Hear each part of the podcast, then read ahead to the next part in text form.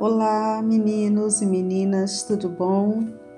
Então, essa semana nós vamos começar um estudo fascinante que é sobre a arte grega.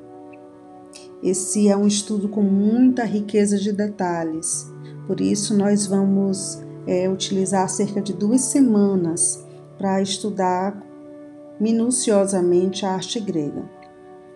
É, a base dos nossos estudos nas atividades dessa semana, que já estão postadas aqui no nosso ambiente, vão ser, vão, nós vamos utilizar como ancoramento teórico o livro do Johnson, História Geral da Arte, capítulo 5, que também já está disponível para vocês, tanto na atividade quanto na nossa pasta do Google Drive.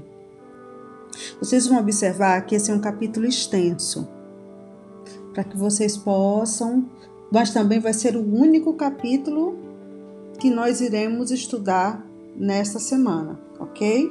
Essa é a única leitura. Ela é longa, ela é detalhista. Vocês, como já falei antes, vão ver que o Johnson ele foca nos detalhes formais, nos aspectos de forma, na forma da obra de arte. E eu acho que para a gente entender a arte grega, essa é, é a parte mais importante. Portanto, nós vamos nos concentrar nos aspectos formais. Vocês vão observar que nós vamos fazer a nossa primeira atividade colaborativa.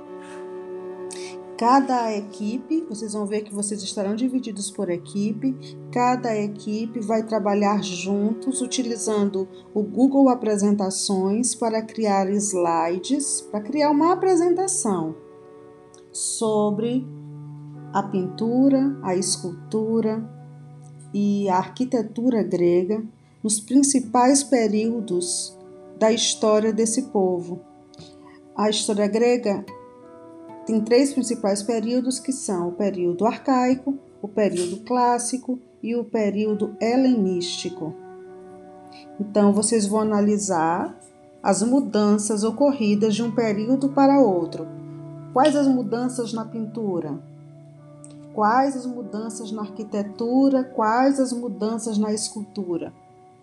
Vejam, analisem essas mudanças em grupo, selecionem as melhores imagens, coloquem nos slides também quais as principais características de cada etapa da história grega, ok?